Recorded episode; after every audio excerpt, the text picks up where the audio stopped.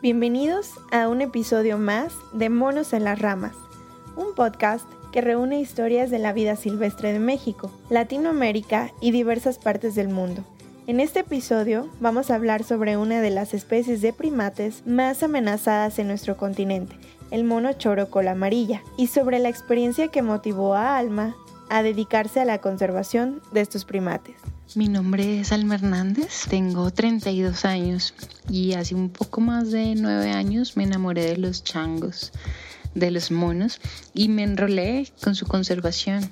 Hoy les voy a hablar sobre una especie de mono que seguí por casi dos años. Se llama el mono chorocora amarilla. Em, el nombre científico es Lagotrix flavicauda. Flavicauda viene del latín y significa cola rubia. Estos choros son una especie endémica de Perú. Endémica quiere decir que solo se encuentran en Perú y en ninguna otra parte del mundo. En 1812, Alexander von Humboldt describió por primera vez esta especie basándose solamente en unas pieles que había visto. Sin embargo, nunca vio un animal vivo, y por más de 100 años los reportes de los choros de cola amarilla fueron escasos. Incluso se llegó a creer que estaban extintos. Sí, se supo muy poco de este mono. Más o menos en 1974, unos exploradores, entre los que estaba un primatólogo, Russell Mittermeier, eh, salieron en, su búsqueda. Llevaban varios días y, no encontraban ninguna evidencia que existiera. Un cazador les dio una piel que tenía y esa era hasta casi el final de su salida la, única evidencia que tenían de los chorocol amarilla. Ya casi terminando su salida pudieron ver un, un individuo pequeñito que tenían como mascota y así pudieron comprobar que sí existían.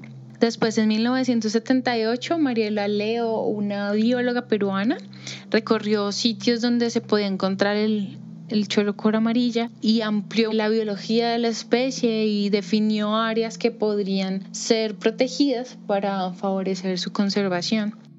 El redescubrimiento atrajo la atención de medios en todo el mundo, así como de organizaciones conservacionistas que vieron la necesidad de conocer el estatus de esta especie. La información recabada por los redescubridores dejaba ver que la especie estaba amenazada por la destrucción de su hábitat, pero principalmente, en ese entonces, por la cacería. Para poder llevar a cabo planes para la conservación de especies, lo primero que se debe hacer es conocer su biología y el estado en el que se encuentran sus poblaciones. Para lograr este objetivo, se llevan a cabo salidas a los sitios donde se han observado, lo cual no es tarea fácil. En 2013, con el apoyo de la Asociación Neotropical Primate Conservation, Alma viajó a Perú para iniciar un proyecto con un objetivo muy claro, conservar al monochoro cola amarilla y los bosques en los que vive. Los chorocor amarillas son monos grandes, eh, muy peludos, son monos de altura. Y no solo porque vivan en grandes árboles, sino porque están en zonas arriba de los 1500 metros sobre el nivel del mar, es decir, ya es montaña y además viven en bosques de niebla, donde ya empieza a ser frío. Estos monos son muy peludos, como lanudos. Em, son de un color medio marrón que pareciera que brillara cuando sale el sol. Eh, los adultos tienen un mechón amarillo que cubre la zona genital. Lo tienen los machos y las hembras. Y tienen cola prensil, es decir, la cola les sirve para agarrarse como si fuera una mano. Y en la punta de la cola, en la parte de abajo, tienen como una especie de huella digital. Y esa huella es de color amarillo.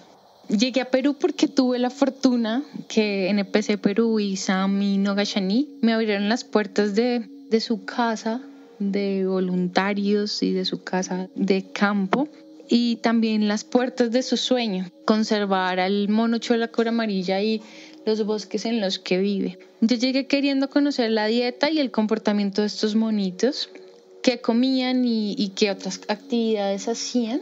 Em, llegué sin saber mucho del sitio, fue un viaje largo, lo hice desde Ecuador por tierra, en autobús fue más o menos de 12 horas y después en pequeños automóviles para llegar a una casa en el borde de una carretera nacional en un pueblito llamado La Esperanza. Llegué de noche bastante desorientada, sin saber exactamente hacia dónde iba. Pensé que iba a llegar al bosque de una vez, pero no. Por suerte NPC era conocido en el pueblo y pude llegar a la, a la casa de voluntarios, que era el sitio en donde me quedaría cuando no estuviera en el bosque. De esta casa de la esperanza al bosque donde vivían los monos estaba a una media hora en moto por una carretera destapada y después al menos unas cuatro horas de caminata, a veces más, eh, si me quedaba enterrada o si me caía. En mi primera salida fui con don Floro y casi todo el tiempo estuve con él. Un señor que hace algún tiempo estaba vinculado a NPC y que los apoyaba a censar los monos. Tenía un terreno cerca al bosque, entonces conocía muy bien la zona. Él iba con la mulita, ella cargaba la comida y nuestras cosas para quedarnos una semana en el tolo. Mi primera semana con los la amarilla. Luego de caminar varias horas llegamos a una casa de madera. Recuerdo mucho que era una casa sin ventanas pero no se necesitaban ventanas para imaginarte lo que estaba alrededor, ¿no? Como esto era tan silencioso, los sonidos siempre estaban. Había un potrero hacia un lado de la casa y hacia el otro lado estaba un bosque de niebla espectacular. Entonces juntaban estos sonidos. En este bosque habían días en que la neblina era tan espesa que no podías ver a más de un metro. La neblina eh, le aporta al bosque mucha agua y muchas especies dependen de, eso. La noche, mi primera noche, fue bastante fría, muy silenciosa y, yo tenía muchas emociones encontradas, pero, pero la caminata me había dejado cansada, así que me dormí rápido. Al otro día me desperté muy temprano, esperaba un día lleno de mucha adrenalina. Si tenía suerte iba a conocer a uno de los monos más raros y de los más amenazados del mundo. Don Flor empezó a partir la leña, empezó a salir el humo y con eso entendí que era momento de levantarme. Empecé a pelar y picar lo que íbamos a desayunar y, también lo que íbamos a usar para el almuerzo, ya que no lo llevaríamos de, de una vez. Aún no había amanecido. En mi mochila iba el almuerzo, binoculares para ver los monos, una cámara fotográfica, un GPS, que es un aparato con el que a través de satélites uno más o menos sabe dónde está ubicado. Y mi libreta de campo, que, que es como un diario. Ahí escribía todo lo que viera y todo lo que escuchara. Llevaba algo por si llovía y mi botella de agua. Salimos de la casa y atravesamos el potrero.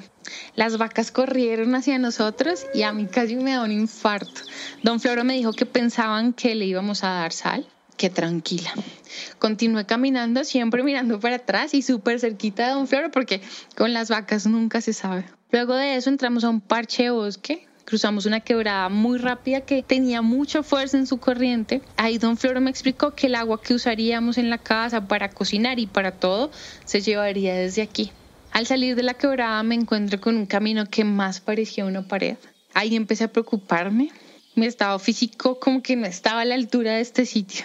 Don Floro, yo calculo que me tuvo que esperar unos 15 minutos y cuando llegué con su mirada me dijo que no iba a lograr trabajar en el toro. Mientras iba recuperando el oxígeno, también el camino se iba aplanando. Dejo un momento de mirar hacia el piso y levanto la mirada hacia los árboles cuando don Floro me hace una señal. Y sí, ahí estaban los choros con la amarilla, estaban cruzando el camino. No lo podía creer. Un grupo de choros habían de todos los tamaños, grandes, pequeños, monas con bebés, chiquitines saltando. Y claro, apenas nos vieron, empezaron a gritar y a correr, despavoridos. Ahí don Floro me preguntó, ¿puede caminar? A lo que le dije, claro, hágale. Y no caminé, corrí. Los monos aceleraron y mientras ellos pasaban de un árbol a otro, nosotros teníamos que bajar y subir una montaña, a veces escalar. Ese primer día que estuve con los chorros con la amarilla, caminábamos más de 10 horas porque no queríamos perderlos y además se movieron muchísimo, realmente estaban muy asustados. Como no queríamos perderlos, nos dieron muchas vueltas y de tanto camino que andamos, hasta un floro estaba perdido. A las 5 decidimos buscar el camino, ya se estaba oscureciendo. Salimos del bosque y don Floro me dijo, uy, Alma, yo creo que estábamos a unas tres horas de la casa, arranquemos ya. El camino de regreso fue bien distinto. Tuvimos que cruzar por pasos peligrosos, rocas resbalosas, subir, bajar y a mitad de camino empezó a diluviar, entonces todo era mucho más difícil. Logramos llegar a la casa cerca de las nueve de la noche y sin duda el bosque y los choros me estaban poniendo a prueba. Llegué físicamente destruida, pero con el corazón bien, bien llenito.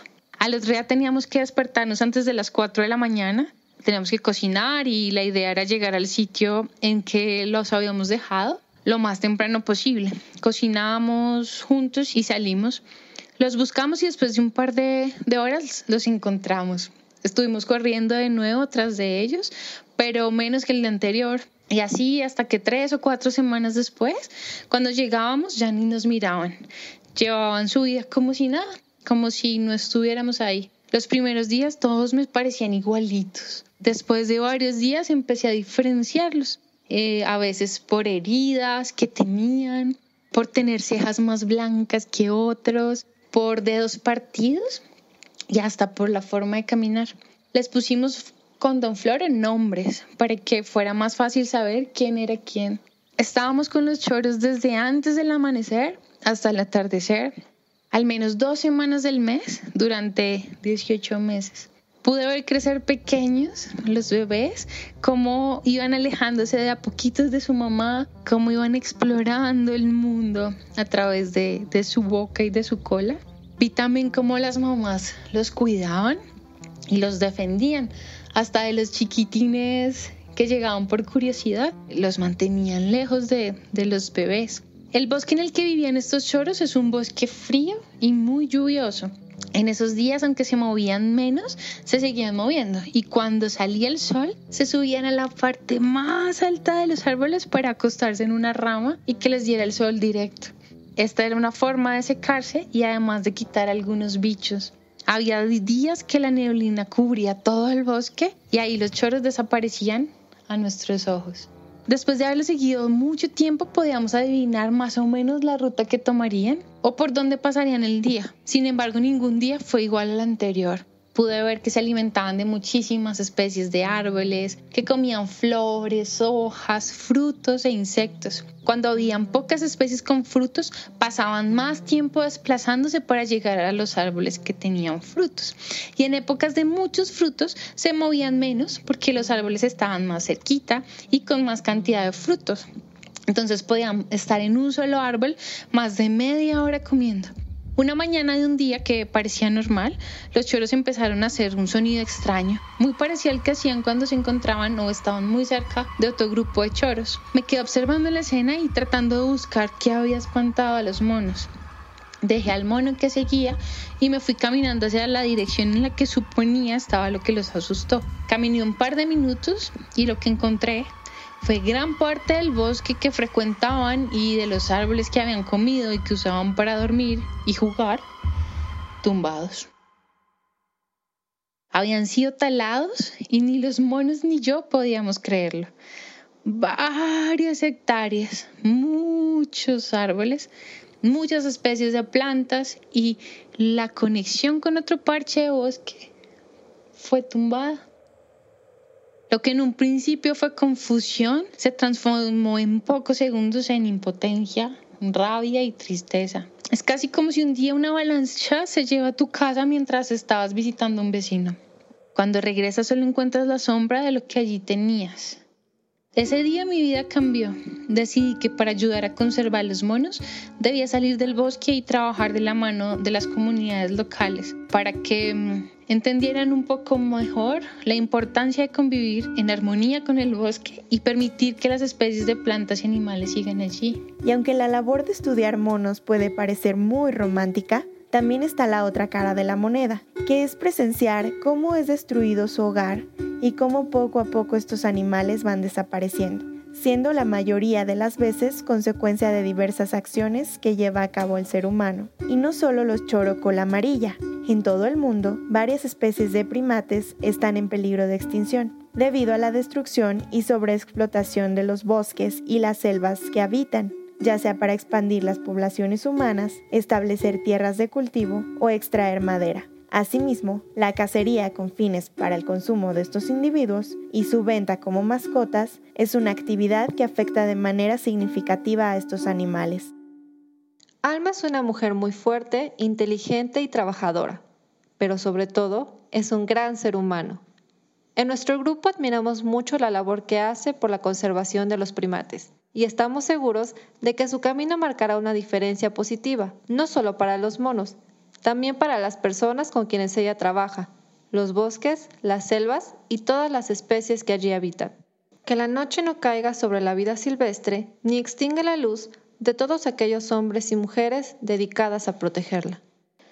Choro en Perú también significa ladrón, y aunque los chorocola amarilla no tienen nada de ladrones, sí se robaron mi corazón. Un poquito de mí se quedó con ellos y en ese bosque espectacular.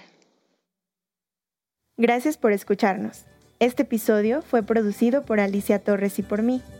Agradecemos a la primatóloga Alma Hernández por compartirnos esta historia. La edición de audio fue realizada por Rolando Huesca. Monos en las Ramas incluye al resto del equipo, Jorge Ramos y María Fernanda Álvarez, así como Estudios Guajiro en Puebla, México. Nos pueden encontrar en Spotify, YouTube y Deezer. Espera la próxima semana para escuchar lo que nos cuenta la naturaleza. Soy Zaira Esparza. Hasta pronto.